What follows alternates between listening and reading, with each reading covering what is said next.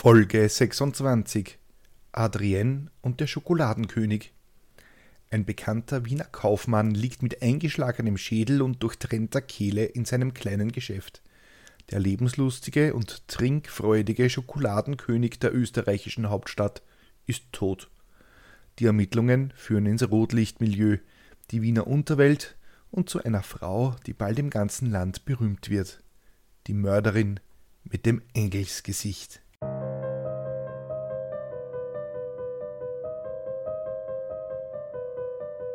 Willkommen beim Mörderisches Österreich, dem Podcast über historische Kriminalfälle aus eurer Umgebung. Anhand von zeitgenössischen Berichten rekonstruieren wir die größten Verbrechen der Geschichte Österreichs und darüber hinaus. Am Ende gibt es noch den Klugschiss zum Schluss. Mein Name ist Peter und ich bin im Brotberuf Journalist. Unser heutiger Fall ging in die österreichische Kriminalgeschichte ein, weil er so wunderbar das Lebensgefühl in Wien der 1950er Jahre beschreibt. Die vom Krieg zerstörten Wohnbauten werden wieder aufgebaut.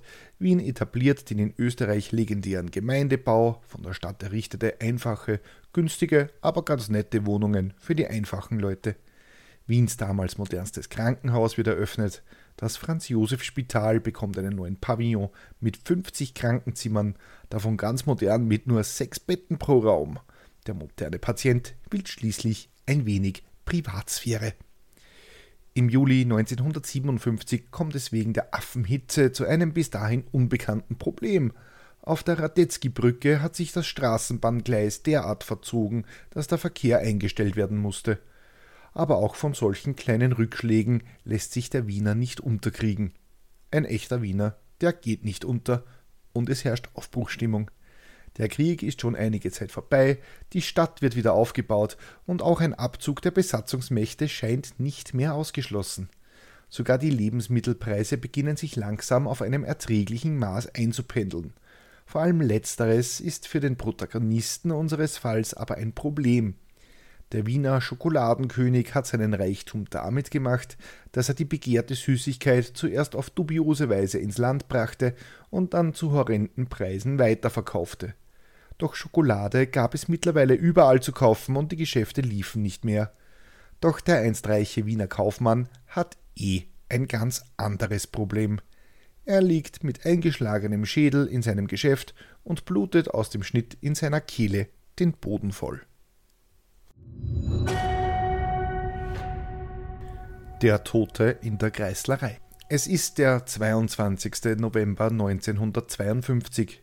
Es ist wie um diese Jahreszeit in Wien üblich, neblig, kalt und einfach grauslich. Und wie das so ist in der heute lebenswertesten Stadt der Welt, beschwert man sich. Obwohl in Wien benutzt man das Wort beschweren nicht. Man sagt hier raunzen, also jammern oder sudern. Das ist eigentlich dasselbe. So auch der Beamte der Wiener Polizei, der da um halb zwei in der Früh in der Alserstraße seine Runde dreht.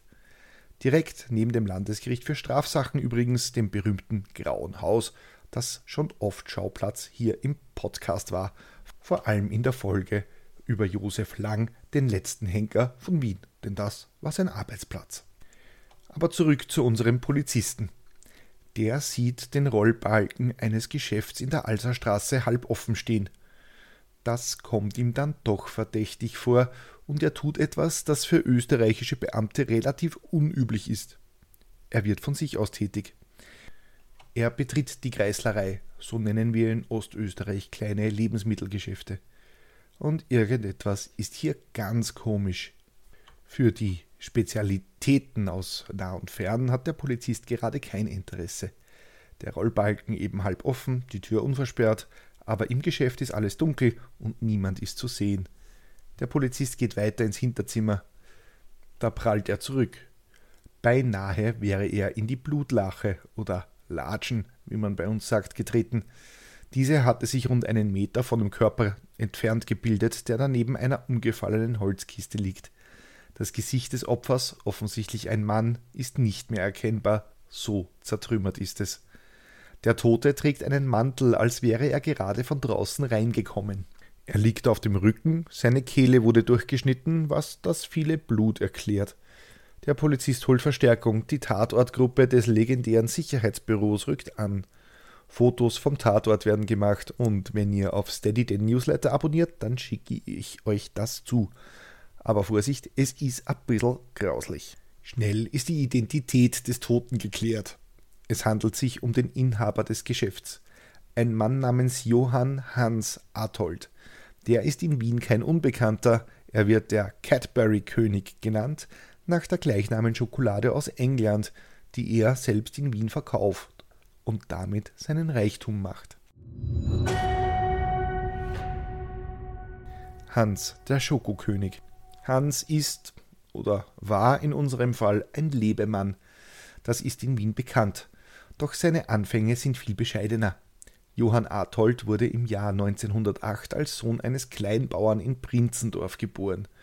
Der nur 1,65 Meter große Mann konnte nicht gerade durch sein Äußeres bestechen. Als junger Erwachsener eröffnet Hans in Wien ein kleines Lebensmittelgeschäft, das er auch nach dem Krieg weiter betreibt.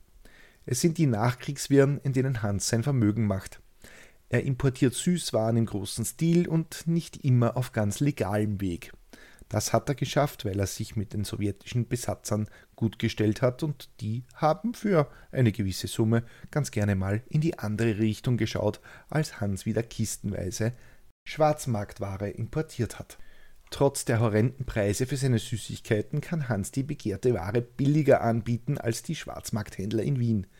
Vor allem scheint der Hans eine gute Quelle für Cadbury-Schokolade aus England zu haben und verkauft große Mengen davon und dadurch wird er reich.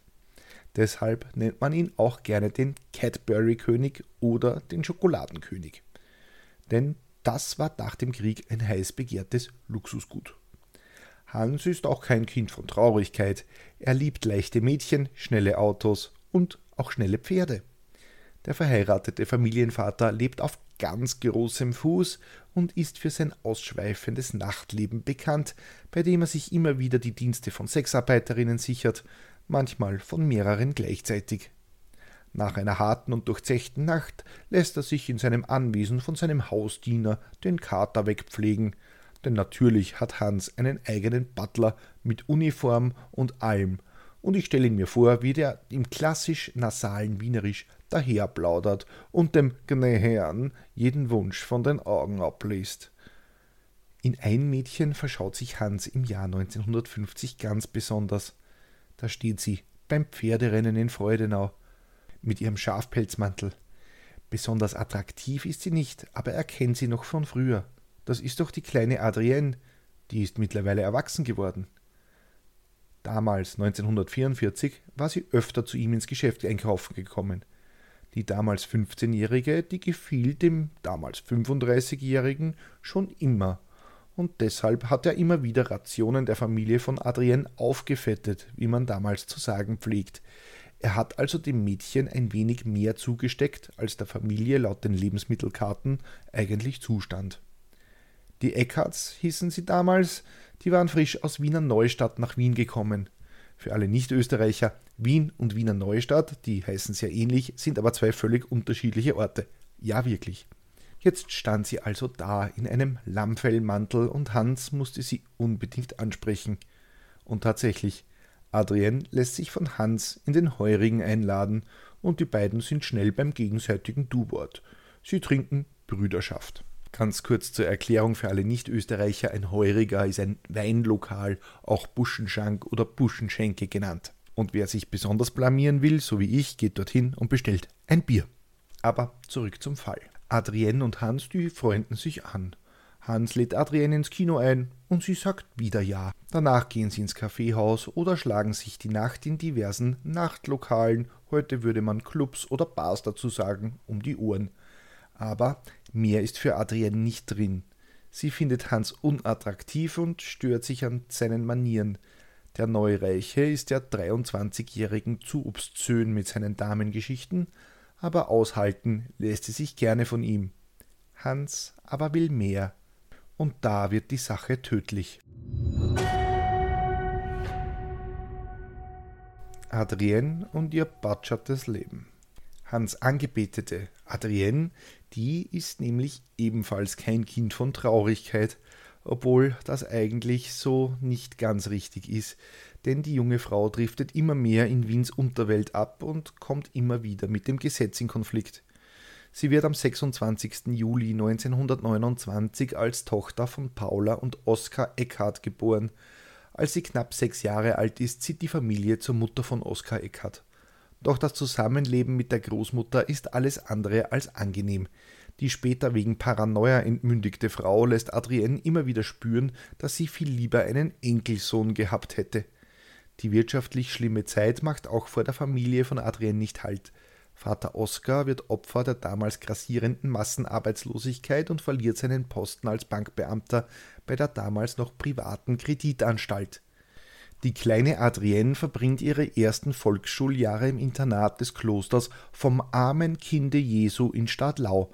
Na, wenn der Name nicht schon Lebenslust vermittelt, dann weiß ich auch nicht. 1938 marschieren die Nazis in Österreich ein und die Klosterschule wird geschlossen. Die Familie übersiedelt von Wien nach Wiener Neustadt, denn Oskar Eckhardt findet eine Anstellung als Gruppenleiter bei den dortigen Flugzeugwerken und auch seine Frau Paula wird dort kriegsdienstlich verpflichtet. Mittlerweile besucht Adrienne in Reichenau an der Rax die Hauptschule.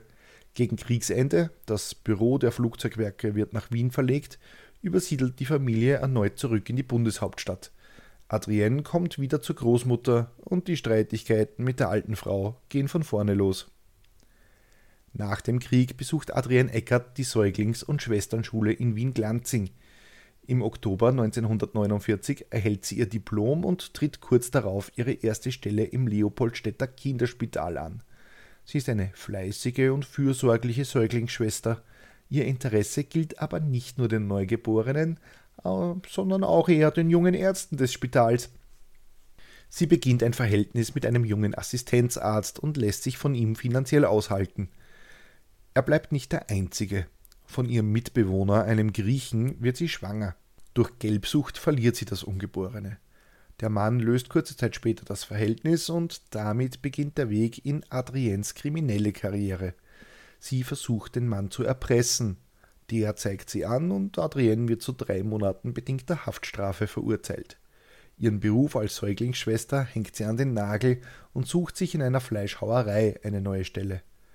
Als man sie aber mit Gelddiebstählen im Betrieb in Verbindung bringt, ist sie ihre Anstellung auch dort wieder los.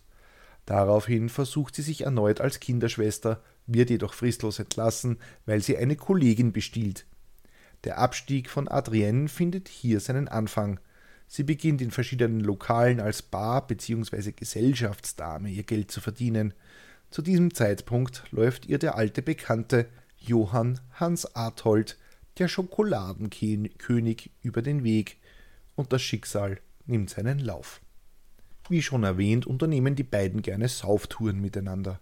Hans wird immer aufdringlicher und will mehr, während Adrienne rein körperlich nichts vom reichen Schokoladenkönig will. Bei einer Episode schlägt die Stimmung dann völlig um. Eines Tages steht Adrienne nämlich vor dem Geschäft von Hans und klopft und klopft und klopft aber er öffnet nicht. Eigentlich wollte sie in den Heurigen gehen, einige Glaserl trinken und Hans soll mitkommen, mittrinken und vor allem bezahlen. Aber erst nach längerem Klopfen öffnet Hans und bittet Adrien herein. Hans hat die Tür deshalb nicht gleich geöffnet, weil er ein Mädchen bei sich hat, eine junge Sexarbeiterin, wie Adrienne gleich klar ist. Hans beginnt die junge Frau auszuziehen und die beiden haben Sex vor den Augen von Adrienne. Hans trieb angeblich perverse Spielchen mit der Frau, wird Adrien später aussagen. Da will Hans auch sie ausziehen und lädt sie zu einem Dreier ein. Er beginnt Adrien zu begrapschen, woraufhin diese ihm mehrere schallende Ohrfeigen verpasst. Erst als sie ihm droht, ihn bei der Polizei anzuzeigen, lässt Hans von ihr ab. Adrienne kann das Geschäft verlassen. Von diesem Zeitpunkt an empfindet sie enorme Abneigung gegen den älteren Mann. Adrienne bricht den Kontakt ab aber sie beschließt sich eines Tages an Hans dafür zu rächen. Adriens Rache. Mehr als zwei Jahre später, es ist der November 1952, führt das Schicksal die beiden wieder zusammen. Hans ist mittlerweile vom neureichen, schnöseligen Schokoladenkönig zum einfachen Kaufmann abgestiegen. Er hat sein Vermögen verprasst, verspielt und verjubelt. Die schnellen Autos hat er verkauft, den Diener im Livret entlassen. Der Grund für den Abstieg ist aber nicht nur der Lebenswandel von Hans, er hatte ein anderes Problem. Schokolade war mittlerweile kein Luxusgut mehr und zu erschwinglichen Preisen beinahe überall erhältlich. Und so schmolz das Königreich des Cadbury-Monarchen sprichwörtlich auf ein kleines Geschäft in der Alserstraße in Wien zusammen. Aber auch Adrienne ist es nicht besser gegangen. Sie arbeitet als Gesellschaftsdame im Café Filmhof. Was genau sie damit meint, dass sie als Gesellschaftsdame arbeitet, ist auch nicht restlos geklärt.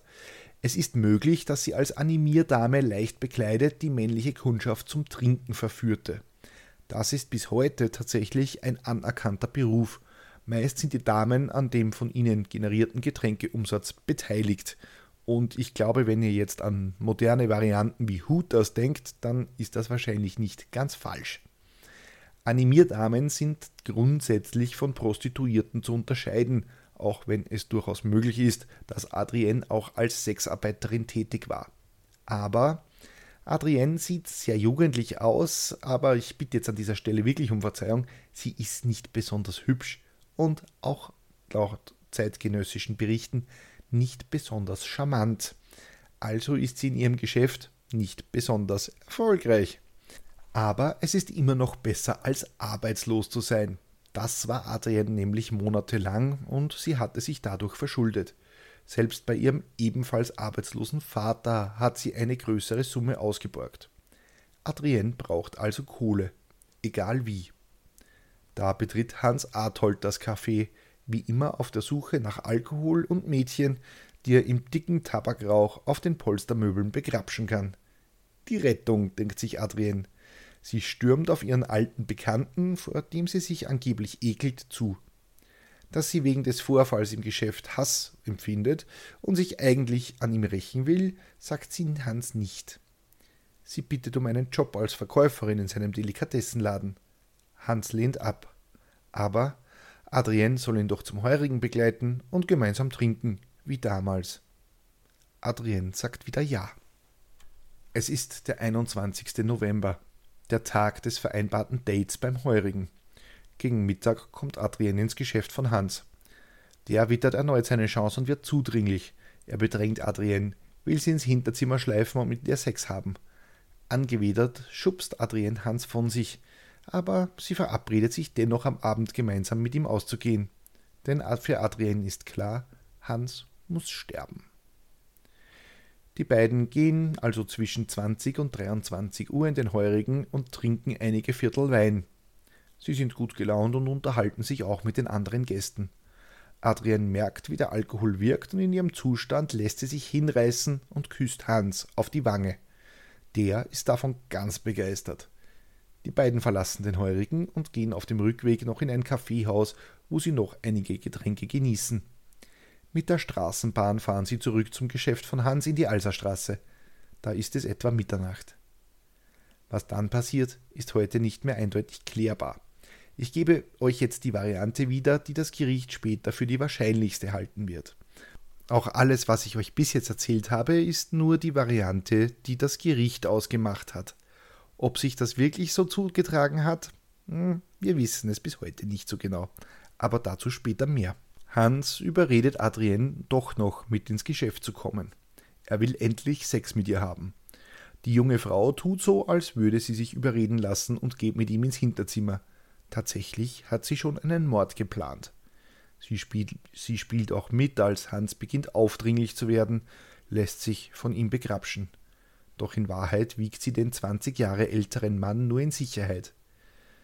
Als der an ihr beschäftigt ist, nimmt sie einen schweren Fleischwolf vom Tisch und schlägt ihn Hans über den Kopf. Einmal, zweimal, dreimal.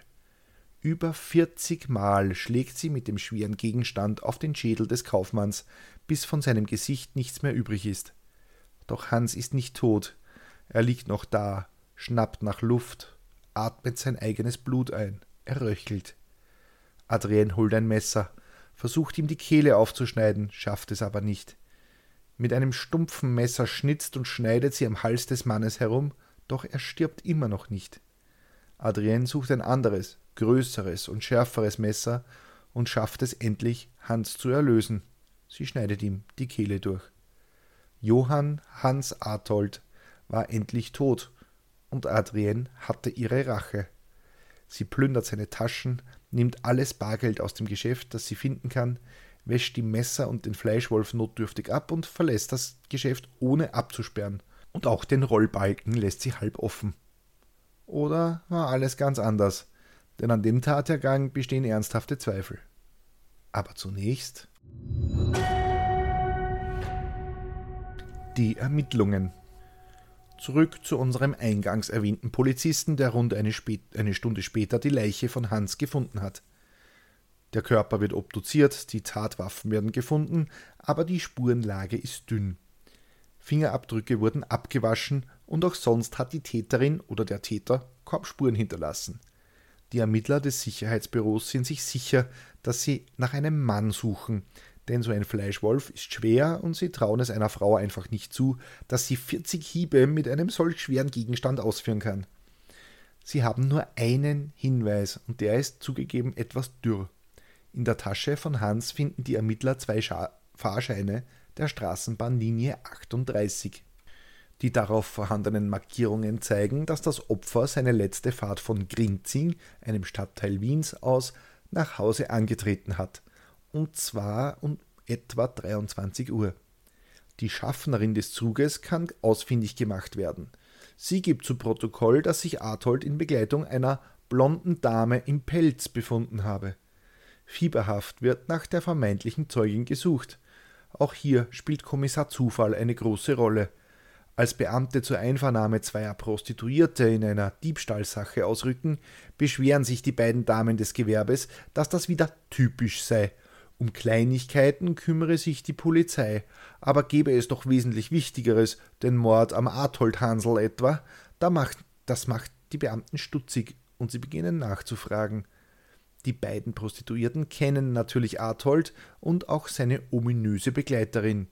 Der Polizei erklären sie, dass die Dame im Pelz im Café Filmhof arbeite, arbeitet und Adi gerufen werde.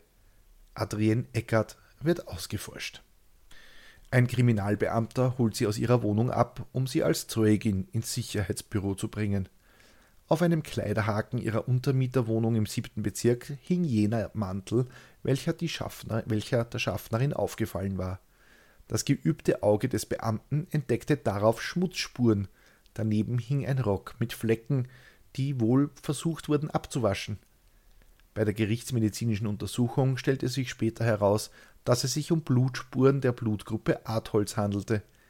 Adrien gab an, mit diesem beim Heurigen in Grinzing gewesen und mit ihm zurück zu seinem Geschäft in die Alserstraße gefahren zu sein. Vor der Eingangstür seines Geschäfts habe sie von Hans noch ein Lebensmittelpaket bekommen und sei dann nach Hause gegangen. Naja, diese Darstellung ließ sich aufgrund des gerichtsmedizinischen Blutbefunds nicht aufrechterhalten, weshalb Adrienne dann mit einer neuen Variante aufwartete. Sie sei mit Artold, also mit Hans, im Geschäft gewesen und habe mit ihm noch ein Bier getrunken, als ein ihr unbekannter, etwa 30-jähriger großer Mann mit einem Duffelcoat bekleidet eintrat und Hans mit den Worten Servus, euer Gauner begrüßte. Die beiden Männer sollen sich in das Hinterzimmer begeben haben, während sie Adrien baten, die Tür abzuschließen. Der große Unbekannte in dem Mantel habe angeblich sein Geld von Arthold verlangt, und als dieser ihm keines geben konnte, habe der Fremde einen Gegenstand aus der Manteltasche gezogen. Er soll ohne Vorwarnung auf Johann Arthold eingeschlagen haben. Johann sei daraufhin regungslos zu Boden gesackt.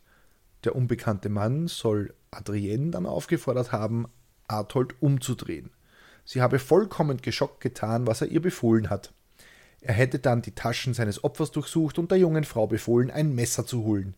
Wie in Trance habe Adrienne dieses Messer beschafft, mit dem der Unbekannte dann versucht haben soll, Arthold die Kehle durchzuschneiden. Als das nicht funktionierte, habe sie aber ein schärferes Messer holen müssen, und, und diesmal gelang es. Der Mann schnitt dem röchelnden Hans erfolgreich die Kehle durch. Er habe das Mädchen dann aufgefordert, die Messer zu reinigen und die Mordwerkzeuge in ihrer Tasche mitzunehmen. Sie sollte das Geschäft verlassen, ohne zu schreien. Adrienne will dann noch beobachtet haben, wie der Fremde den Gegenstand, mit dem er auf Arthold eingeschlagen hat, ebenfalls bei der Wasserleitung reinigte. Mädel, das glaubt dir ja wohl niemand. Ich meine, wer ist denn so blöd und steckt die Tatwaffen ein? Aber gut, andere Zeiten. Adrien macht sich verdächtig. Das Interesse der Bevölkerung an diesem Krimi ist immens, nicht zuletzt wegen des Duffelcoats, eines damals sehr modernen Kleidungsstücks, das durch den Film Der dritte Mann mit Orson Welles in der Hauptrolle bekannt geworden ist. Die Polizei glaubt die Geschichte von Adrien und plötzlich ist ganz Wien auf der Suche nach dem Unbekannten im Duffelcoat. Eine wahre Hysterie bricht aus und scheinbar jeder hat den mysteriösen Mörder irgendwo gesehen.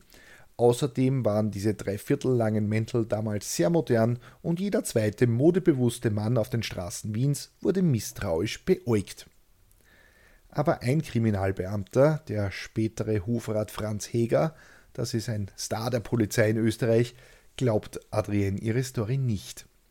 Er stellte der Zeugin, als die sie damals noch geführt wurde, eine vermeintlich nebensächliche Frage. Haben Sie das Licht abgedreht, als Sie gegangen sind? Will der Ermittler wissen, und Adrienne weiß nicht, dass er ihr damit eine Falle gestellt hat. Sie antwortet mit Ja. Der erfahrene Kriminalist traf dann nur noch eine Feststellung. Der große Unbekannte ist also in der Finsternis zurückgeblieben, wo er angeblich die Tatwaffe abgewaschen hat. Jetzt merkte Adrienne, dass ihr Spiel verloren war. Gleich darauf legte sie ihr Mordgeständnis ab. Als Motiv gab sie Hass an seit dem Tag, als der Kaufmann wieder natürlichen Sex von ihr haben wollte. Doch als zweites Motiv kam die Not dazu. Sie war zum Zeitpunkt der Tat völlig mittellos.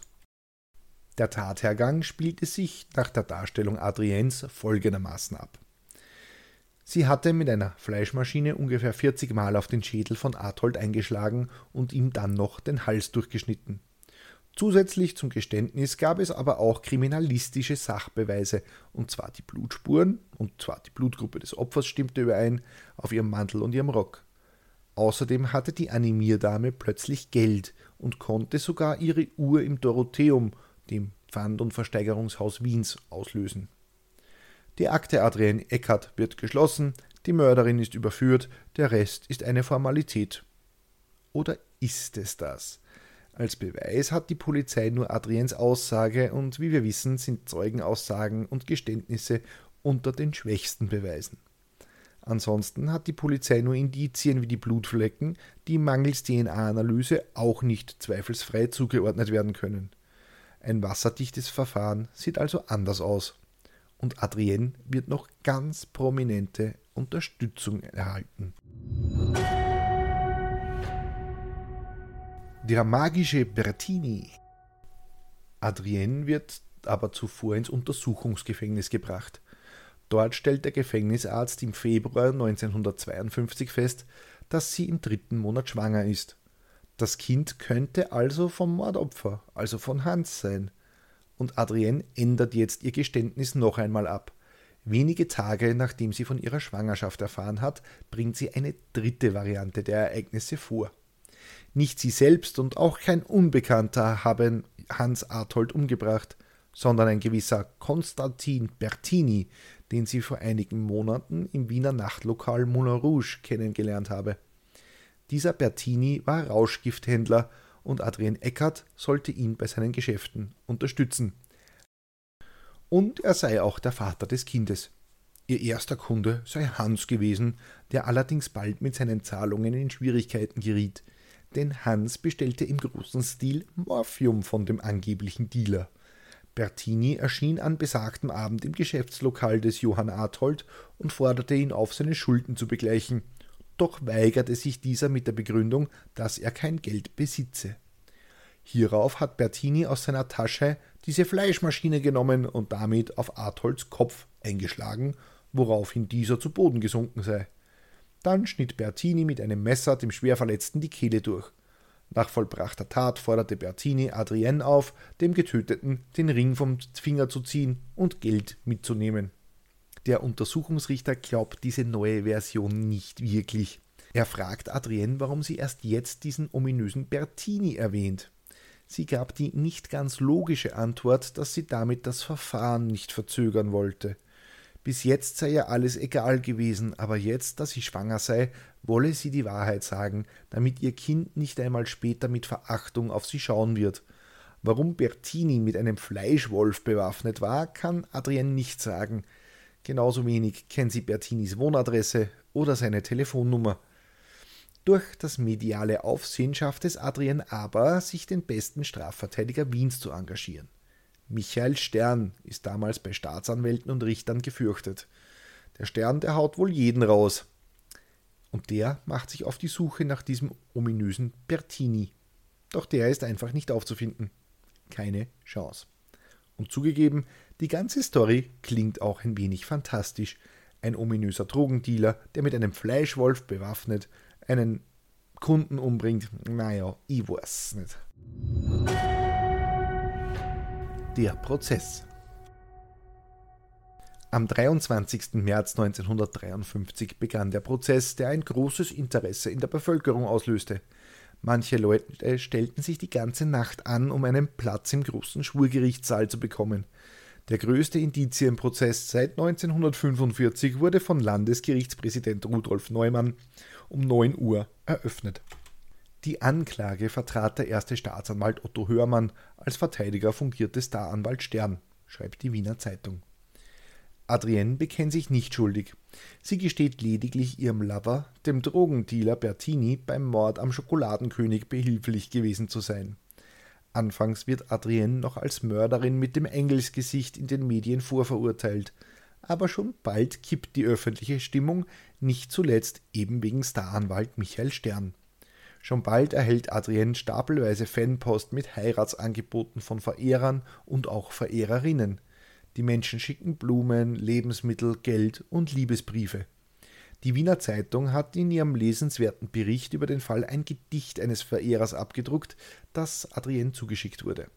Zitat Gedankenvoll stehe ich vor deinem Bild und schaue tief in deine Augensterne.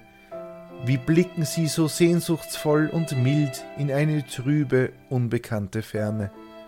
Ein dunkles Schicksal weht daraus mich an, unselige Verstrickung, tragisch Ende. Ich weiß, zerrissen Herzen ward getan, die Bluttat deiner zarten, kleinen Hände. Na, wenn das nicht erhebend ist.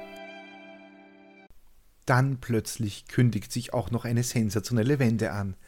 Ein Häftling des Gefangenenhauses meldet sich und gibt vor, den gesuchten Bertini zu kennen. Der wegen Betrugs Inhaftierte gibt an, dass er für Bertini falsche Pässe herstellen sollte. Dazu kam es aber nicht mehr, da er vorher verhaftet worden sei. Er gibt aber an, die Adresse eines Mittelmannes zu besitzen, der über den Verbleib Pertinis Auskunft geben könnte. Doch das alles interessiert den Vorsitzenden des Gerichts nicht. Er sieht keinen Sinn darin, einem Phantom nachzujagen. Darüber hinaus ist zur Feststellung der Schuld der Angeklagten am Mord an Johann Arthold die Feststellung eines zweiten Täters nicht notwendig. Damit kommt es eigentlich schon zu einer Vorverurteilung von Adrienne. Adriens Verteidiger, Michael Stern, ist mit dem Prozesshergang alles andere als zufrieden. In seinem Schlusswort bemüht er sich, Widersprüche in der Anklage aufzuzeigen, und davon gibt es einige.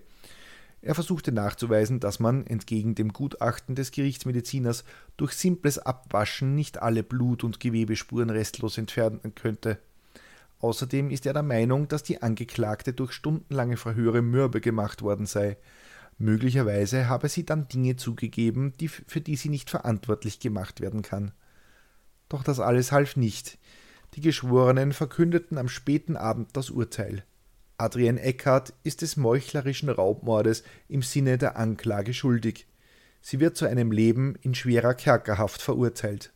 Erschwerend kommt die besondere Rohheit der Tat hinzu, was immer das heißen soll. Wenn sie den Hans zu Tode gestreichelt hätte, wäre er genauso tot, aber bitte. Stern geht in Berufung. Am 2. Juli wird am Höchstgericht der Schuldspruch der ersten Instanz bestätigt, aber unter Berücksichtigung der Jugend der Angeklagten und den ungünstigen Verhältnissen im Elternhaus wird die Strafe auf 20 Jahre herabgesetzt. Knapp einen Monat später bringt Adrienne im Gefängnis ein Mädchen zur Welt. Stern kämpft weiter für seine Mandantin. Er versucht bis 1958 eine Wiederaufnahme zu erreichen. bleibt aber erfolglos. Adrienne Eckert erhält aber eine zweite Chance. Sie wird 1967 im Rahmen einer Weihnachtsamnestie des Bundespräsidenten aus der Haft entlassen. Da saß sie genau 14 Jahre im Frauengefängnis in der Justizanstalt Schwarzau im Steinfeld, einzigen, dem einzigen Frauengefängnis Österreichs. Der Strafrest von etwas mehr als fünf Jahren wurde ihr unter Setzung einer Probezeit bis zum Jahr 1973 nachgesehen. Sie bekam einen neuen Namen und übersiedelte angeblich zu Bekannten nach Oberösterreich. Die Frage, ob Adrienne wirklich die Mörderin war, ist immer noch offen. Gab es Konstantin Bertini wirklich? Wir werden es nie erfahren. Klugschiss zum Schluss. Michael Stern.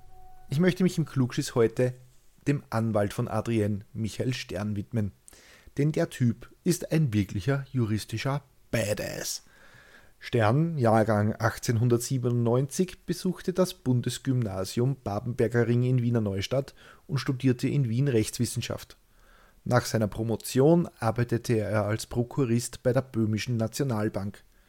Ab 1931 wurde er ein etablierter Rechtsanwalt in Wiener Neustadt. Im Zuge des Anschlusses Österreichs an Hitler-Deutschland wurde Michael Stern, der Jude war, in Wiener Neustadt vom Juristen und Gestapoleiter Friedrich Kranebitter sein Auto, ein Steyr 100, weggenommen. Er wurde aus der Anwaltskammer ausgeschlossen. Stern wurde aber als einer von 30 jüdischen sogenannten Rechtskonsulenten für nicht-arische Klienten zugelassen. Er konnte damit sich selbst und seine Eltern das Überleben retten, während alle anderen Angehörigen seiner Verwandtschaft in Konzentrationslagern um ihr Leben kamen. Ab dem 28. September 1945 war Michael Stern wieder ein offizieller Anwalt, und zwar ein Strafverteidiger. Seine jüdische Herkunft hielt ihn nicht davon ab, auch NS-Täter zu vertreten. Er stieg rasch zum führenden Strafverteidiger der Zweiten Republik auf. Er blieb bis in sein hohes Lebensalter ein aktiver Anwalt und so war er bis ins Jahr 1987 im Gericht aktiv. Da war er 90 Jahre alt. Stern, der wusste auch mit den Medien zu spielen. Und so war er immer wieder Zentrum der Berichterstattung, auch im Sinne seiner Mandanten. Und er war auch immer wieder Tagesgespräch in der Bevölkerung. Sein Fleiß war sprichwörtlich. Er begann seinen Arbeitstag um 4 Uhr morgens und der dauerte bis halb sieben abends, auch Samstag und Sonntag, ohne Urlaub jahrzehntelang. Journalisten lud er zumeist zu einem Frühstück um 7 Uhr früh, zu einem Kaffee, Butterbrot und einem weichen Ei zu sich ein. Michael Stern rief den sogenannten österreichischen Ifflandring für Strafverteidiger ins Leben. Das ist tatsächlich ein Ring, den man um den Finger trägt. Der Inhaber soll testamentarisch verfügen, dass dieser nach seinem Tod an den besten Strafverteidiger weitergegeben wird. Michael Stern vermachte diesen 1989 Wilhelm Philipp, dieser wiederum 1999 Herbert Eichenseder und der hat den Ring bis heute.